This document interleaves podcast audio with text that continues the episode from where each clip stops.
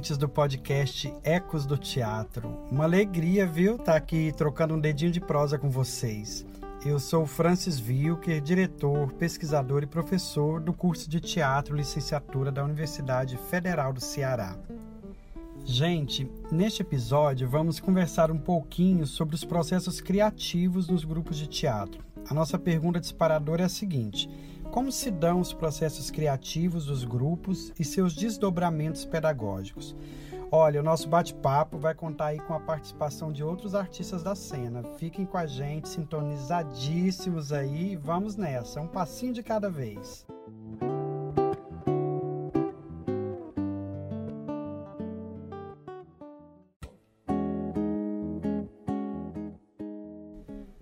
Nossa primeira paradinha aqui é para falar então sobre o processo de criação. Bem, pode ser que alguns de vocês estejam aí me perguntando: tá, Francis, o que é um processo de criação? É o processo responsável pela geração de uma obra de arte. Envolve então os movimentos feitos pelos artistas para chegar naquela obra que é entregue ao público. Para a pesquisadora Cecília Almeida Sales, que se dedica a estudar a crítica de processos, abre aspas. O trabalho criador mostra-se como um complexo percurso de transformações múltiplas por meio do qual algo passa a existir. Poderíamos, por exemplo, assistir a um espetáculo e nos perguntarmos: quais caminhos esses artistas tomaram para chegar numa obra com essas características? Quais materiais utilizaram? Como fizeram as escolhas? Quais atravessamentos inspiraram o grupo e podem até ter alterado os planos iniciais? Que elementos do acaso, do inesperado, contribuíram para a obra ser o que ela é? Todas essas são questões que interessam quando estamos buscando discutir o processo de criação de uma obra de arte. A Cecília Sales nos fala também que o movimento criador, ele sempre carrega ali uma tendência, ou seja, nós artistas temos sempre uma intuição, um interesse por determinado tipo de material ou por certas questões ou temas. É importante pensarmos também que os processos de criação, gente, são diretamente afetados por elementos limitadores. Por exemplo, tempo disponível para criar, orçamento, a capacidade técnica da nossa equipe. Outra coisa que não podemos esquecer é que os artistas estão imersos num determinado contexto social, econômico, político e tudo isso atravessa as nossas práticas de criação. Ao longo de um processo de criação, estamos a todo tempo experimentando, ou como nos diz Cecília, abre aspas, os artistas selecionam determinados elementos que são combinados, recombinados, associados, transformados. Fecha aspas. Eu não sei se já aconteceu com vocês, mas comigo acontece sempre. Até a nossa percepção, ela se altera quando a gente está mergulhado no processo de criação. É comum você sair na rua, pegar uma revista em, na casa de alguém, ver um filme e de repente, gente, parece que para onde você olha tem algo ali que fala do seu processo de criação, dos temas que estão te interessando. E aí a gente vai fazendo a nossa coleta sensível. E num processo vamos experimentando e plasmando o que vai ser a obra compartilhada com o público.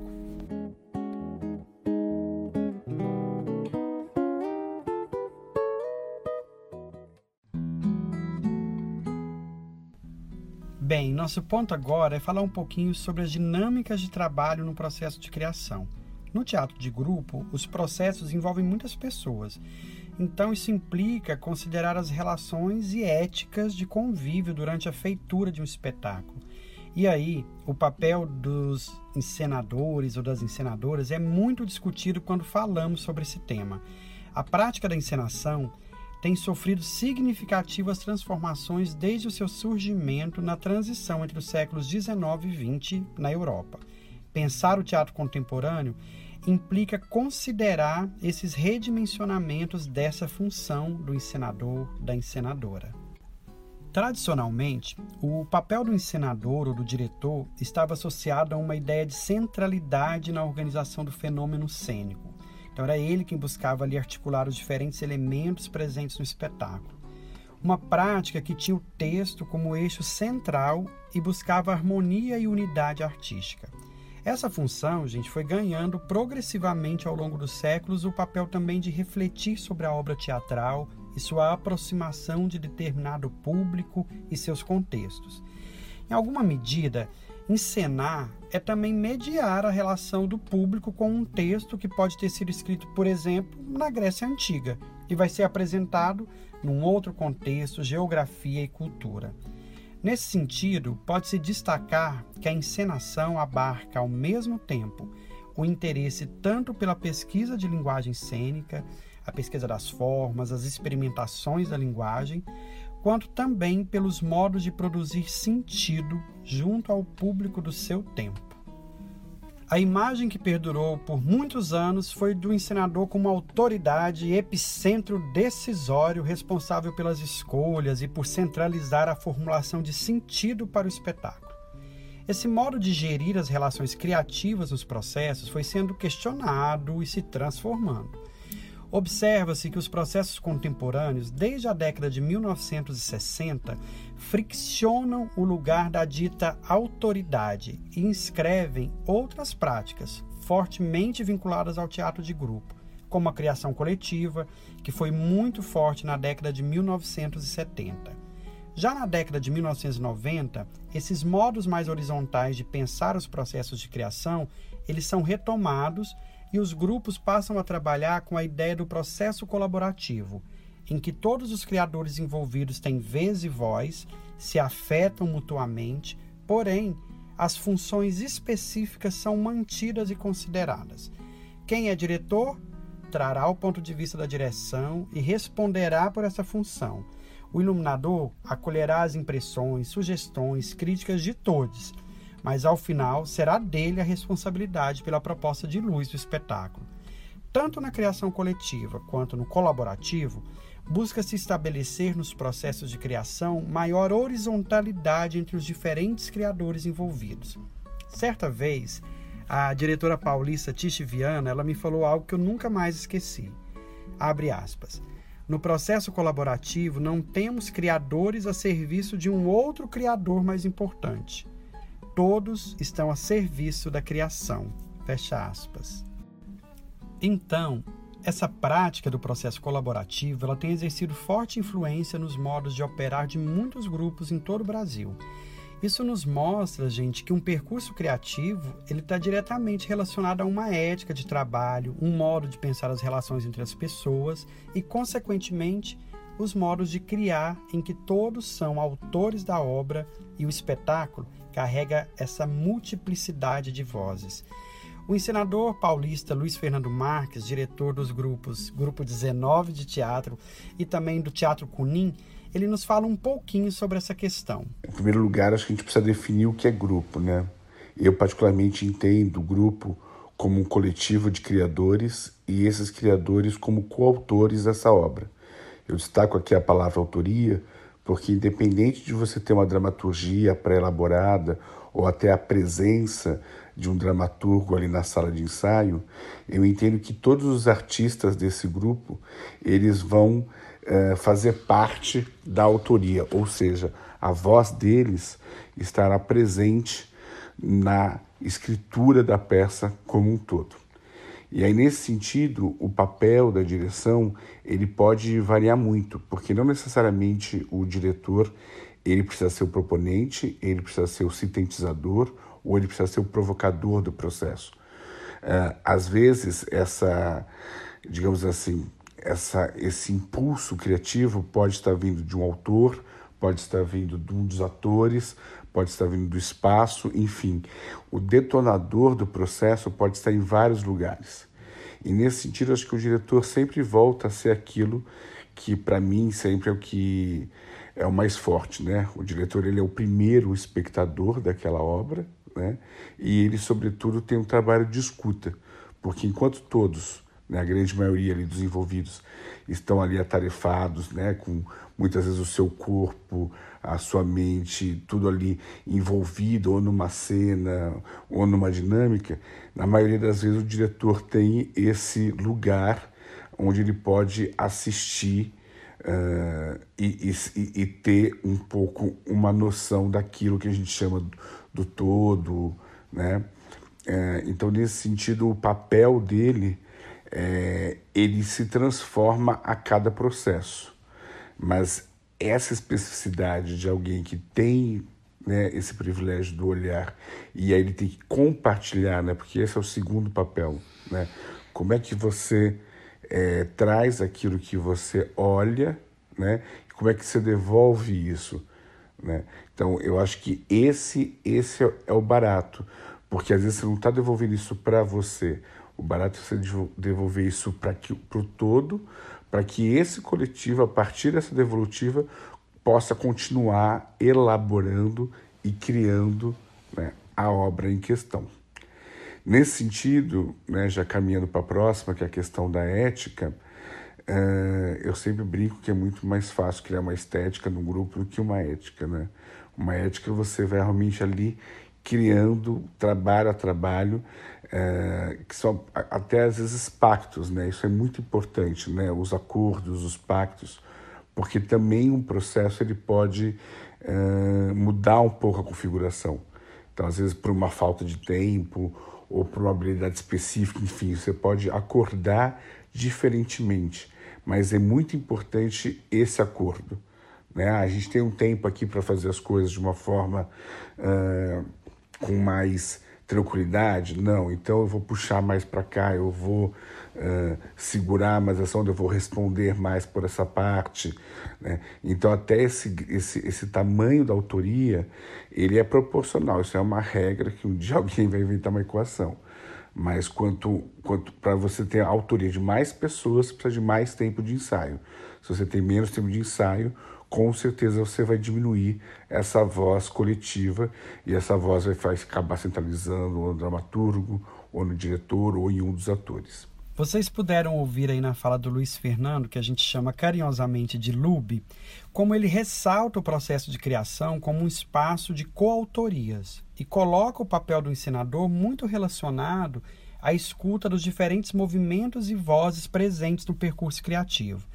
Além disso, o Lube demonstra que cabe ao encenador, à encenadora, ajudar a pensar modos de compartilhar aquilo que está sendo levantado por todos com o público.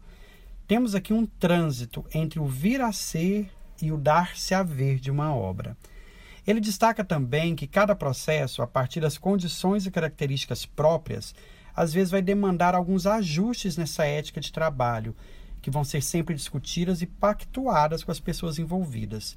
Por fim, o Lube conversou também com a gente, falando como ele pensa o trabalho do diretor e os seus materiais de trabalho. Bom, sobre quais são os materiais da direção, também acho eles muito variáveis, né? É, porque também necessariamente o diretor não precisa ser o dramaturgo uh, do rolê, ele não precisa necessariamente estar tá ali numa linha de frente, às vezes até de uma pesquisa. Ele pode estar uh, pontualmente num lugar mesmo focado de uma encenação, num lugar focado na preparação de ator. Né? É, então, de novo, para mim o que sempre sobra é esse lugar enorme da escuta, talvez até maior do que o lugar de quem vê. Né? Talvez o diretor é menos quem olha, mas quem escuta e, sobretudo, quem consegue elaborar essa escuta para devolver para o próprio processo aquilo uh, que um pouco está sendo construído.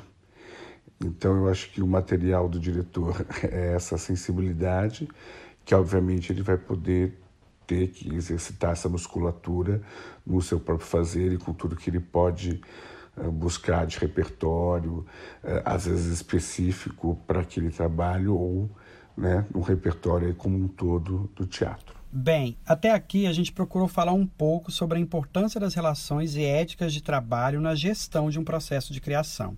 Agora, se considerarmos os contextos pedagógicos né, do ensino de teatro, cabe aos professores ensinadores também zelarem para que os espaços de criação com seus alunos operem estimulando a participação de todos e que aquilo que vai sendo criado seja capaz de expressar as vozes de um coletivo criador. Vamos falar agora sobre os modos de criar aquele material cênico que vai dar forma ao espetáculo. Vocês poderiam me fazer uma pergunta difícil nesse momento. Francis, como os grupos de teatro criam seus espetáculos? Gente, não existe uma resposta única. No Brasil, existem muitos grupos e seria impossível criar só uma categoria para dar conta dos seus processos de criação. Os grupos colocam em prática diferentes procedimentos para gerar materiais cênicos que vão sendo transformados até chegar naquela forma que vai ter a peça a ser apresentada ao público. Querem conhecer alguns desses procedimentos? É comum na prática dos grupos o trabalho com a leitura e análise dos textos teatrais. Existem diferentes abordagens para fazer isso. Aqui nós não vamos ter tempo de aprofundá-las, mas a título de exemplo, uma dessas abordagens para o trabalho com o texto é a análise ativa. Ainda em relação ao texto, existem grupos que preferem trabalhar com dramaturgia em processo, ou seja, o texto vai sendo produzido pelo dramaturgo ou dramaturga dentro daquele processo de criação. O texto ele não está pronto a priori. A escrita ela é movida pelo calor e provocações da sala de ensaio. É comum esses dramaturgos estarem ali com a gente, assistindo o ensaio, participando, conduzindo atividades com os atores para levantar materiais, assistindo às proposições, e o texto ele vai sendo criado nessa teia de atravessamentos. Outros grupos já optam pela montagem de textos prontos, preferem buscar uma dramaturgia prévia para estudá-la, para experimentar possibilidades de cenas e materiais a partir do que percebem naquele texto e a partir daí criam um espetáculo, procurando expressar a sua visão singular para aquele texto. Olha, como vocês estão vendo aí, o grupo é um organismo vivo e dinâmico, criando seus modos de fazer, repensando o que faz, sempre se transformando. Eu gosto de pensar o teatro de grupo imaginando que cada coletivo ele vai criando a sua própria linguagem e essa linguagem singular de cada grupo ela nasce exatamente do encontro entre os seus integrantes e também das experiências práticas que eles vão trilhando juntos. Assim cria-se uma cultura daquele grupo. Eles vão construindo seus próprios modos de pensar a cena, sua ética de trabalho, maneiras de fazer a gestão, práticas de criação. Muitas vezes é comum os grupos batizarem com palavras específicas aquilo que eles fazem. No grupo se inventa mundos e estudá-los é um terreno fértil de reflexões. Eu conversei um pouquinho sobre esses temas com o diretor e dramaturgo Jonathan Andrade, criador do grupo brasiliense Sutil Ato. Vamos ver o que ele tem a dizer. Falar sobre os procedimentos né, de dramaturgia de encenação é, é, é, muito desafiador porque cada processo é um processo, né? É, um processo ele ele está inserido em um tempo, ele está inserido em um em um tempo e um espaço, ele está inserido numa conjuntura de pessoas e tudo isso influencia muito como pensar um processo, as estratégias do processo, os percursos do processo. Ao longo desses anos, desses 18 anos de dramaturgia, por exemplo, eu sinto que tem coisas que são recorrentes, né? De fato, os processos para mim, eles, eles começam de uma forma muito almática. Eu preciso que a minha alma esteja presente ali, assim como a de, de todos, né, que trabalham comigo. Então, eu, eu acho que a escuta é um, é, um, é, uma, é um pilar muito estruturante dos meus processos, registro das coisas, a seleção a partir do que me toca, do que me escama, do que escama o outro que trabalha comigo, né? É, eu sempre trabalho oposição, então uma identificação sobre aquilo que está predominante no processo, seja tema, seja ação, seja característica da cena, característica dos discursos.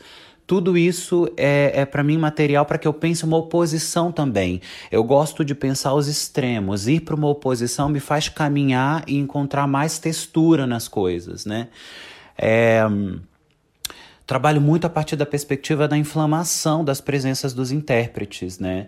Para mim é muito importante que o discurso e a ética do processo ela esteja viva para gente. Qual é a ética que a gente constrói em conjunto, né? Como é que a gente ao longo do processo se inflama nas urgências da gente e manter também, para mim, é, o, o, meu terreiro criativo muito atento, como uma parabólica desses materiais.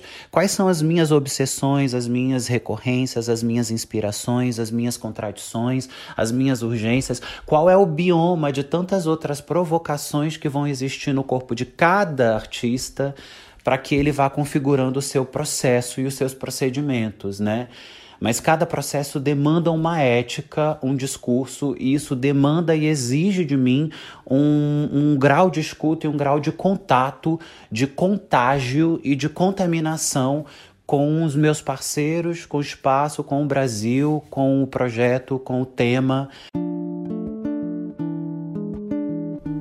O depoimento do Jonathan reforça uma atitude de escuta muito sensível aos movimentos do processo ele fala também da importância do engajamento visceral de todos no percurso de criação. Fala do seu interesse por sempre pensar nas oposições para deixar as obras mais complexas. O Jonathan fala ainda da ética de cada processo, das relações que se estabelece. Ele reforça que o artista procura estar conectado com as questões do seu tempo e do lugar que habita. Eu vou seguir falando um pouquinho mais para vocês de alguns procedimentos e interesses de grupos, que são traços fortes aí em parte de suas criações. Mas antes disso, vale lembrar uma coisa importante. O grupo é um organismo vivo, gente. Então as pessoas mudam e cada processo novo, outros interesses emergem. Como diz a atriz brasiliense Michele Santini, abre aspas, ser artista é ser insônia nesse mundo, fecha aspas. Então, minha gente, não dá para ter fórmulas, regras, manuais. Estamos a todo tempo recolocando por meio da arte aquilo que nos encanta e assombra. Seguindo aqui a nossa conversa para falar de alguns procedimentos que nos ajudam a levantar materiais na sala de ensaio para criando um espetáculo, queria trazer o exemplo da pesquisa histórica o Grupo 19 de Teatro, lá de São Paulo, no seu primeiro trabalho, o espetáculo Histeria, que estreou em 2001, eles, você vê isso, sabe? Um, um forte interesse pela pesquisa histórica. Esse trabalho ele foi criado num processo colaborativo e nasceu de uma pesquisa sobre a mulher no século XIX como eram tratadas, quais suas questões, o modo como a doença histeria era entendida e de que maneira o seu diagnóstico e o seu tratamento era uma verdadeira violência contra as mulheres, corpos que não queriam se moldar aos ditames de uma sociedade machista. Para fazer isso, o grupo não se contentou com a história oficial. Foram atrás de histórias soterradas vozes de mulheres que estavam em boletins de ocorrência, em laudos médicos, anotações íntimas como diários, cartas, fotos da época. Vamos ouvir um pequeno trecho dessa peça? E a Adriele Brandt. Papai, o famoso jornalista Alfredo Legoy, não conseguiu acreditar quando me viu naquele famoso 15 de novembro, em meio aos florianos, Deodoros e Peixotos. Eu e Brandt pensávamos que já que a taça havia transbordado e a monarquia e a escravidão haviam caído, era hora de lançarmos as nossas vozes débeis, em meio às vozes grossas de ordem e progresso. A mulher é oprimida, escarnecida, ludibriada, é quase uma semi-morta, e vivendo na ignorância, não tem forças para reagir. Agora que vocês ouviram aí um trechinho do Histeria, queria contar para vocês como é que toda essa pesquisa do grupo ela se traduziu cenicamente. Para eles, a história das mulheres no século XIX era diurna. Então, a encenação do trabalho, ela sempre acontece durante a tarde, de maneira, sabe, que a luz do sol, ela vai caminhando ali para o fim da tarde e é essa variação da própria iluminação solar entrando pelos pelas janelas do casarão onde a peça acontecia que vai fazendo a luz do espetáculo. O espaço onde eles se apresentam geralmente são edificações mais antigas, de maneira que as memórias do espaço elas também estão ali como uma camada da peça. Acho que um dado bem curioso para contar para vocês é que quando nós espectadores chegamos para assistir essa peça, na entrada homens e mulheres são separados as mulheres são posicionadas e ficam próximas das atrizes e as atrizes interagem com elas durante a peça. E aí você vai percebendo que a encenação faz como se aquelas espectadoras elas também fossem mulheres do século XIX que estavam ali internadas junto com as personagens que as atrizes fazem. Já os homens, eles assistem o trabalho ali um pouquinho mais distante percebem como que essas escolhas de encenação em relação ao espaço, ao modo de se relacionar com o espectador, ela vai traduzindo as próprias tensões sociais quando a gente pensa numa sociedade patriarcal e machista. E numa outra perspectiva, é bonito ver como que o trabalho ele fortalece ele, uma cumplicidade entre as mulheres. Tá vendo? Forma é conteúdo.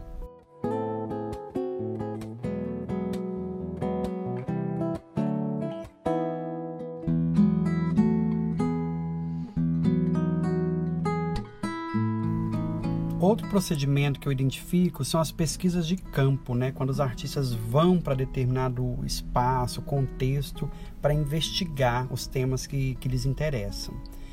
O grupo brasiliense Sutil Ato estreou em 2018 o espetáculo Autópsia 4.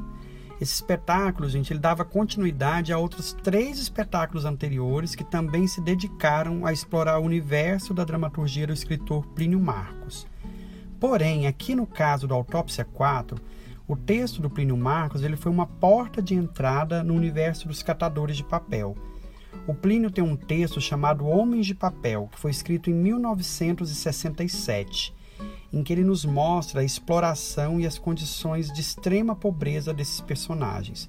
Já o diretor Jonathan Andrade e o grupo, eles partem desse mote para atualizar e colocar essas questões em discussão a partir da nossa realidade contemporânea. Gente, o grupo ele vai realizar uma pesquisa de campo na Estrutural, uma região periférica lá do Distrito Federal, que já abrigou um dos maiores aterros de lixo da América Latina. Lá, o grupo estabelece uma parceria com uma cooperativa das recicladoras e eles passam a entrevistá-las, acompanhar seu cotidiano. O Jonathan vai então, durante esse processo, é, ele vai convidar as recicladoras para criarem um figurino do espetáculo. E aí elas passam a integrar a equipe criativa do projeto. Elas vão ser remuneradas por essa função, né? vão estar ali também colocando a voz delas naquela obra. E essa participação rendeu a elas um prêmio na categoria figurino na Mostra Sesc do Teatro Candango, o que agenciou ali um outro espaço de visibilidade para o trabalho daquelas mulheres.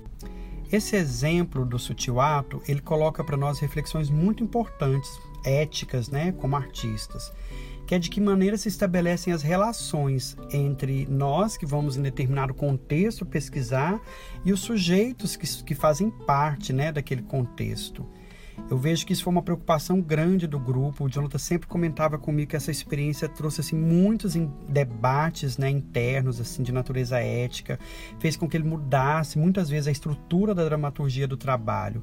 E uma preocupação do grupo era não tratar o outro como objeto de observação, sabe, numa perspectiva colonizadora então, eles procuraram aqui uma ética de reciprocidade, né? e para isso, a participação autoral das cooperadas dentro do processo criativo do trabalho foi uma estratégia para eles assim muito importante. Vamos ouvir aí um trechinho dessa peça? Vocês devem ter ficado curiosos, né? Então, essa é uma cena com a atriz Maria Eugênia. Vamos lá.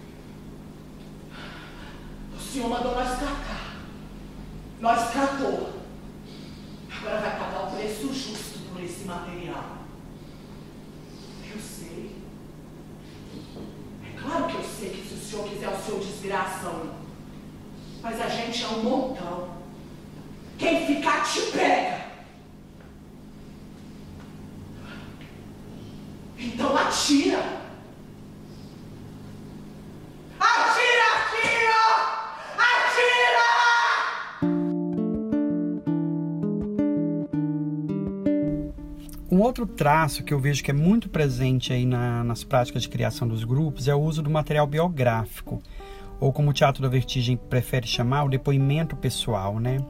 Isso, gente, nem sempre significa que o ator ou a atriz ele vai precisar contar uma experiência vivida por ele, né? Uma experiência pessoal. Pode ser também, mas às vezes significa trazer o posicionamento do artista muito concreto sobre um tema, sobre uma questão. Assim como também pode ser às vezes uma história que foi vivida por outro, mas que chegou até você, de algum membro da sua família, de algum amigo. Mas o fato é que esses elementos biográficos, eles vão ali penetrando, né, a sala de ensaio. É comum os atores irem trazendo esses relatos, aí traz um objeto, traz uma música da infância, trazem fotos. E essas cenas elas vão ali é, sendo transformadas pelas intervenções da dramaturgia e também da encenação. E aí quando você vê aquela cena no espetáculo, ela já não é mais exatamente aquilo que você viu no primeiro dia que o ator ou a atriz mostrou, ela foi ganhando outras camadas, foi se transformando, criando às vezes fricções com outros materiais e também ganhando novos sentidos dentro do espetáculo e relações com, com outras temáticas, com outras cenas que tem dentro da obra. Essa relação, gente, da cena com os materiais biográficos dos artistas, ela herda aí um diálogo forte com o campo da performance art, uma vez que na performance, né, você não trabalha na lógica de representar uma personagem. Ao contrário, né, o performer ele presentifica as suas próprias questões. Eu quero mostrar agora para vocês um trechinho do espetáculo Festa de Inauguração do Teatro Concreto. A peça estreou em 2019, tem dramaturgia do João Dias Turque e foi dirigida por mim. Esse trecho é a última cena da peça e foi realizado né, pela atriz Gleide Firmino. Mas a verdade é que hoje eu vou encerrar esse espetáculo dizendo tudo que eu ainda não disse. Às vezes eu me sinto como a frase do José Silva Guerra, escondida embaixo da parede. Sempre tanta tinta branca cobrindo tudo. Eu te pergunto o que você vê quando eu digo a palavra destruição. E você só me conta histórias distantes demais. Só que aqui, Aqui mesmo tem uma destruição e a gente não consegue falar sobre ela. A gente é como as obras. Às vezes nós temos histórias para celebrar. E às vezes ela pode morrer no meio da rua, atropelada por um ônibus, e nada acontecer. Ela pode morrer no meio de um incêndio, morrer de idade, morrer por não ter vivido direito morrer como um fóssil escavado com uma gola de metal presa no pescoço e nada acontecer. Ela pode morrer assassinada pelo marido, atirada pela janela, sufocada, esmagada contra a parede, enterrada viva e nada acontecer. As obras são resultado dos heróis que nós decidimos homenagear e esse é o problema. Cronometra. Pode começar a cronometrar, porque hoje eu vou estourar o meu tempo. Todos os crânios soterrados já foram de nomes. Todas as arcadas dentárias têm data e assinatura. Cronometra. Cronometra o quanto você quiser, porque já se passaram tantos séculos que o seu relógio não é capaz de calcular o tempo que falta para eu começar de novo. E isso aqui não é um recomeço. Hoje eu vou começar pelo final. Porque muita coisa acontece ao mesmo tempo, tudo continua igual. Olha para mim! Eu não sou uma personagem. E eu tenho muita pressa para dizer tudo que eu ainda não disse. Eu trouxe aqui a minha certidão de nascimento e a certidão de nascimento da minha mãe. Eu trouxe esses documentos para vocês acreditarem que eu não sou uma personagem. Muitas vezes andando com eles e dizendo quem eu sou, vocês não acreditam em mim. Eu já pisei nesse palco antes. Só que agora, aqui na beira do abismo, eu tenho ainda mais pressa.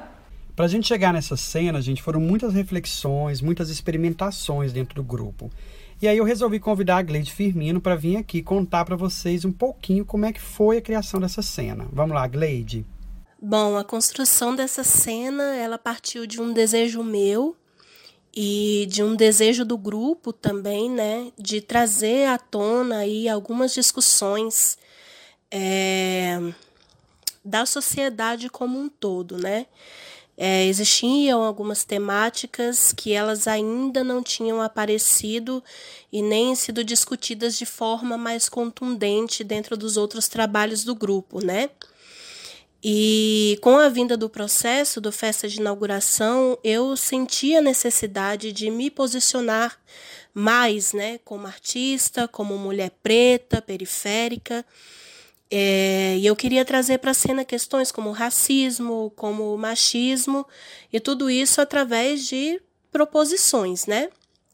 E aí, ao mesmo tempo em que eu trazia essas questões que, que eram né, discussões do meu universo e da sociedade como um todo, é, a partir do momento que eu apresentava isso em cena, o João como dramaturgo e o Francis como diretor, eles também eram afetados é, por aquele meu posicionamento e eles também se posicionavam né, diante daquilo que eu estava propondo. É, e a partir assim desse jogo, né, dessa troca de afetações é, entre atriz, dramaturgo e diretor, a gente conseguiu chegar nesse desenho final de cena, né? Onde eu apresento aí alguns questionamentos que para mim eram caros, né, de serem abordados é, nesse momento. Com esses exemplos, eu acho que vocês já perceberam que são inúmeros procedimentos de criação e interesses presentes aí na prática de diferentes grupos de teatro. Há artistas que se interessam pelo teatro documentário, como o grupo Carmim de Natal, que criou a peça Jaci, uma peça que foi criada a partir de uma valise, sabe? Uma maleta que um dia um dos integrantes encontrou no lixo. E é um espetáculo super forte que fala sobre velhice, coloca em cena muitas questões políticas e sociais, como a própria ditadura militar no Brasil. Eu poderia contar para vocês ainda sobre a encenadora Cristiane Jataí, lá no Rio de Janeiro, né, que diversas das suas criações estão interessadas nessa relação entre o cinema e o teatro, ou o audiovisual e o teatro. Então, os procedimentos de criação da Cristiane, eles colocam em jogo noções como corte seco, edição em tempo real, enquadramento, entre outros. Seria possível explorar ainda os traços de um teatro físico, muitas vezes empregado nas criações do Lume Teatro, que é um grupo de Campinas. O trabalho com a mímese corpórea, com partituras e ações físicas, é ainda uma referência importante e demandam outros procedimentos de criação. Seria possível também lançar um olhar para os grupos da Bahia que têm se dedicado a pesquisar e fazer um teatro negro são grupos interessados em temas como ancestralidade, oralidade, religiosidade, afrofuturismo, como por exemplo o grupo Nata, o trabalho da encenadora Unisagé e do encenador Tiago Romero. Um outro campo que tem interessado bastante aos grupos é essa relação da cena com o espaço urbano. A título de exemplo, eu poderia falar do Erro Grupo, que é lá de Florianópolis, muito interessado nessas práticas e também inspirado pela ideia do teatro do invisível do Augusto Boal. Eles né, tensionam ali as dinâmicas que operam nas ruas a partir de noções como essas. Olha, como vocês puderam notar, são múltiplos os grupos, seus interesses, focos de investigação e procedimentos de criação. Olhar a prática de cada coletivo é poder também mapear muitos modos de pensar e fazer teatro em nossos dias. Ei, gente, retoma o fôlego, porque eu gostaria de finalizar a nossa conversa falando um pouco sobre como esses intensos processos de pesquisa e criação realizados pelos grupos também se desdobram em muitas ações pedagógicas, em diálogos com a comunidade e com a própria cidade onde esses grupos estão inseridos. Eu vou trazer para conversar um pouquinho com a gente agora o ator mineiro Leonardo Lessa. Ele foi um dos criadores do Teatro Invertido, lá de Belo Horizonte também trabalhou durante 10 anos na gestão do Galpão Cineorto, o centro cultural do Grupo Galpão. Além disso, Leonardo foi diretor de artes cênicas da Funarte, no segundo mandato da presidenta Dilma. Ele nos fala sobre três dimensões que identifica como uma espécie ali de identidade nas práticas dos grupos. Eu acho que a prática da criação teatral em grupo ela tem três dimensões indissociáveis e ao mesmo tempo articuladas, que eu reconheço também como algo que tem um impacto e um desdobramento na construção mais longeva de uma série de coletivos teatrais no Brasil, que são as suas dimensões políticas, pedagógicas e comunitárias. É, mesmo que o foco de um coletivo teatral não esteja direcionado para uma dessas três dimensões, ou não tenha de forma consciente essa abordagem nos seus resultados criativos, é inevitável que um fazer coletivo se relacione com essas camadas. E acho que por isso a gente tem também uma profusão de coletivos teatrais no Brasil que acabaram tendo a sua criação ou seus processos desdobrados em projetos, em ações que não se limitam só ao fazer criativo, né?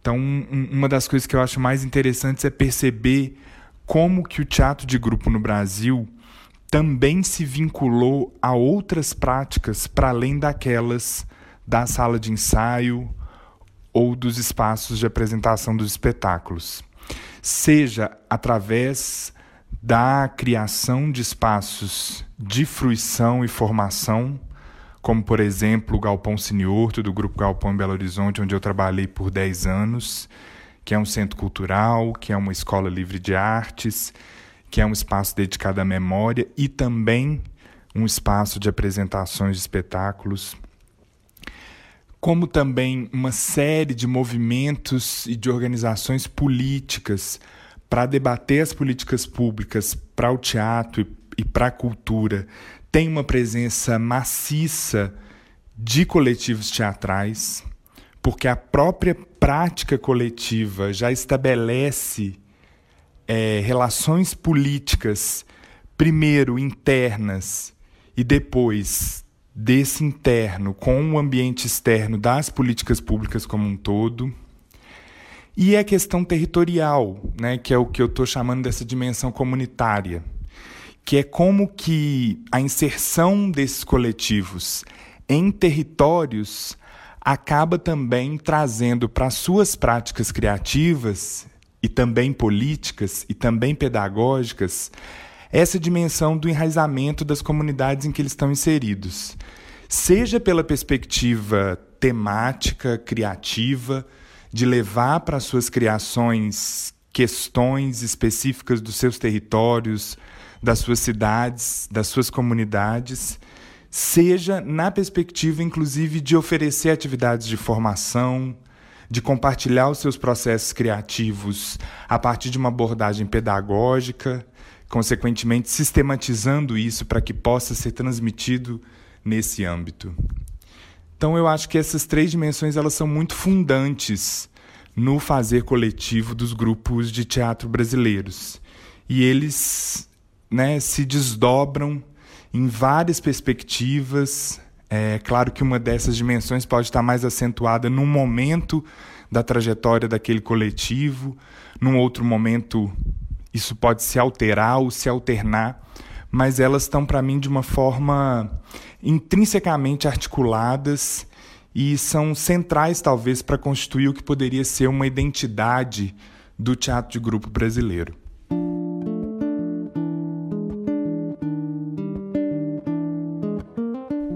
Desdobrando um pouco essas dimensões apontadas pelo Leonardo, a gente poderia perceber que, em relação à articulação política, é bastante comum que a maioria dos grupos participem de mobilizações em nível local, regional e nacional na luta por políticas públicas para a cultura e também na defesa de propostas que viabilizem o trabalho continuado dos coletivos teatrais. É, esse movimento político ele sempre procura reconhecer a dimensão pública e identitária do fazer do teatro de grupo. Quanto à dimensão pedagógica, podemos citar inúmeros programas de oficinas e ações culturais realizadas pelos coletivos teatrais em todo o país.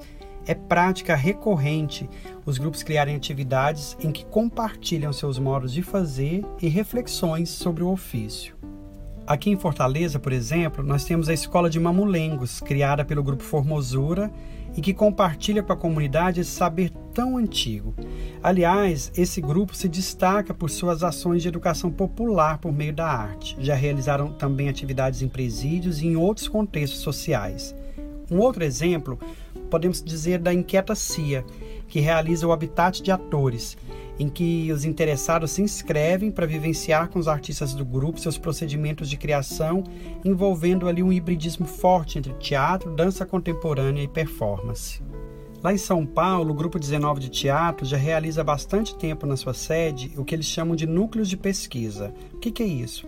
Cada artista do grupo tem um tema de interesse e aí ele abre vagas para que interessados, estudantes de teatro, possam participar daquele processo de pesquisa. Então, é o grupo ali o tempo inteiro gerando outras experiências que vão retroalimentando expandindo a sua própria prática. Essa dimensão pedagógica ela também pode ser entendida de um modo mais expandido. Por exemplo, é comum na prática do teatro concreto, que é o grupo que eu faço parte, realizar seminários, oficinas e debates durante os nossos processos de criação. E a gente procura fazer com que essas atividades sejam sempre abertas ao público em geral. Quando são oficinas com um número mais limitado de gente, o nosso exercício tem sido sempre o de convidar representantes de outros grupos de teatro do DF para participarem das oficinas.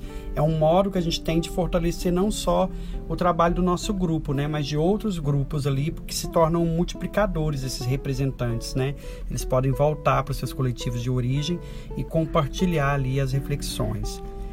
Ao longo dos nossos processos de criação também, nós realizamos o concreto aberto, que são aberturas públicas do nosso percurso criativo, onde a gente mostra, né, apresenta para o público até onde a gente chegou naquele momento da pesquisa.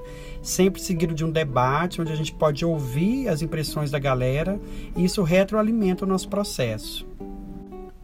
As ações de mediação teatral elas também têm sido recorrentes no trabalho de muitos coletivos. O ano passado, o Teatro do Concreto circulou com o espetáculo Entre Partidas e nós apresentamos uma sessão da peça para público de escola pública do ensino médio. E aí nós tivemos todo um percurso de mediação com atividades antes, durante e depois do espetáculo. E foi uma experiência muito rica para nós. Outra coisa que tem sido muito comum são ações de acessibilidade. Então a gente também, pela primeira vez no ano passado, nós trabalhamos com audiodescrição para cegos e com tradução em libras, né, para surdos. Então são experiências aí que fazem com que mais pessoas possam vivenciar, né, se relacionarem com o nosso trabalho artístico. As chamadas desmontagens, elas também carregam um forte aspecto pedagógico, porque revelam todo o percurso, né, os procedimentos e reflexões que estão atrás daquela criação. Um exemplo é o que a atriz Tânia Farias, do grupo Oi Nós aqui Travês, lá de Porto Alegre, realiza na sua desmontagem que se chama Evocando os Mortos, Poéticas da Experiência, em que ela refaz o seu caminho como atriz na criação de personagens emblemáticos da dramaturgia contemporânea, com foco nas discussões de gênero e na violência contra a mulher. Uma coisa que a gente não poderia deixar de falar é sobre os intercâmbios entre os grupos. Né? Hoje isso é comum em muitos projetos e também tem um forte aspecto pedagógico, porque os artistas compartilham suas visões de mundo, trocam procedimentos de trabalho, exercícios, modos de pensar a cena e as diferentes funções do fazer teatral. As publicações dos grupos também compartilham um mundo inteiro de conhecimentos. São relatos de experiências, artigos, críticas, resenhas, dramaturgias, fotos dos processos e da obra. Inicialmente, muitas dessas revistas e livros eram no formato impresso e hoje têm migrado para o digital. Então vocês podem acessá-las com muita facilidade nos sites e nos canais de YouTube dos grupos. A título de exemplo, eu poderia citar a revista Cavalo Louco, do Oi Nós Aqui Travês, e a revista Subtexto, do Grupo Galpão. E para fechar a nossa conversa, eu convidei o ator e produtor cultural Júnior Secom, que integra o TEAF, Teatro Experimental de Alta Floresta. Ele vai contar um pouquinho para a gente a importância das ações do grupo e como que elas tecem com a própria cidade. O Teatro Experimental de Alta Floresta é um grupo teatral fundado em 1988 na cidade de Alta Floresta, que fica no norte do estado de Mato Grosso, já na conhecida região da Amazônia Legal. É, desde a sua fundação, o grupo assumiu um protagonismo bastante importante no setor cultural, tanto na cidade quanto na região, pois a história do grupo ele acaba se confundindo muito com a própria história da cidade e daquela região, que é uma região toda muito nova, né? Para você ter uma ideia, hoje o grupo tem 32 anos e a cidade de Alta Floresta possui 44 anos. É, e foi a partir desse agrupamento cultural que desencadeou a formação de vários outros grupos artísticos na cidade e também na região.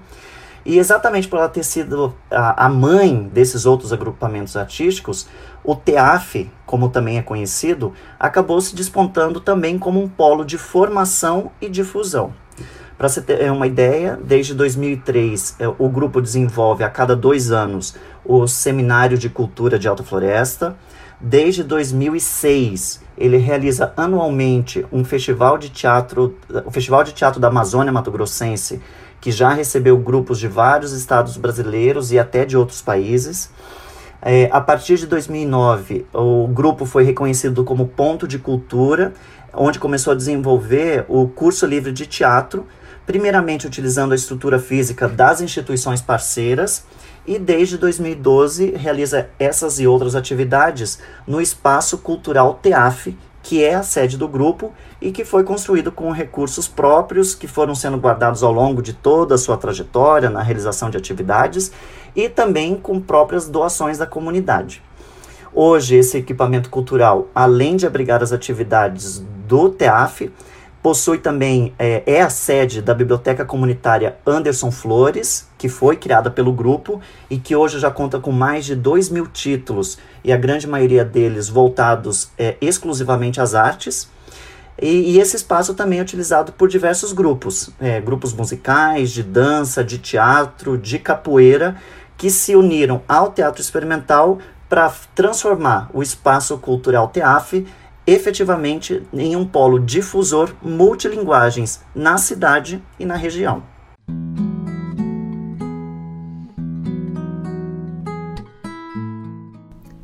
Vocês puderam ouvir no depoimento do Júnior Secom como é interessante perceber que o grupo ele vai irradiando pelo bairro, pela cidade e tece diferentes possibilidades de inscrição no seu contexto, desde a presença de uma sede até a extensa gama de atividades e ações que realiza.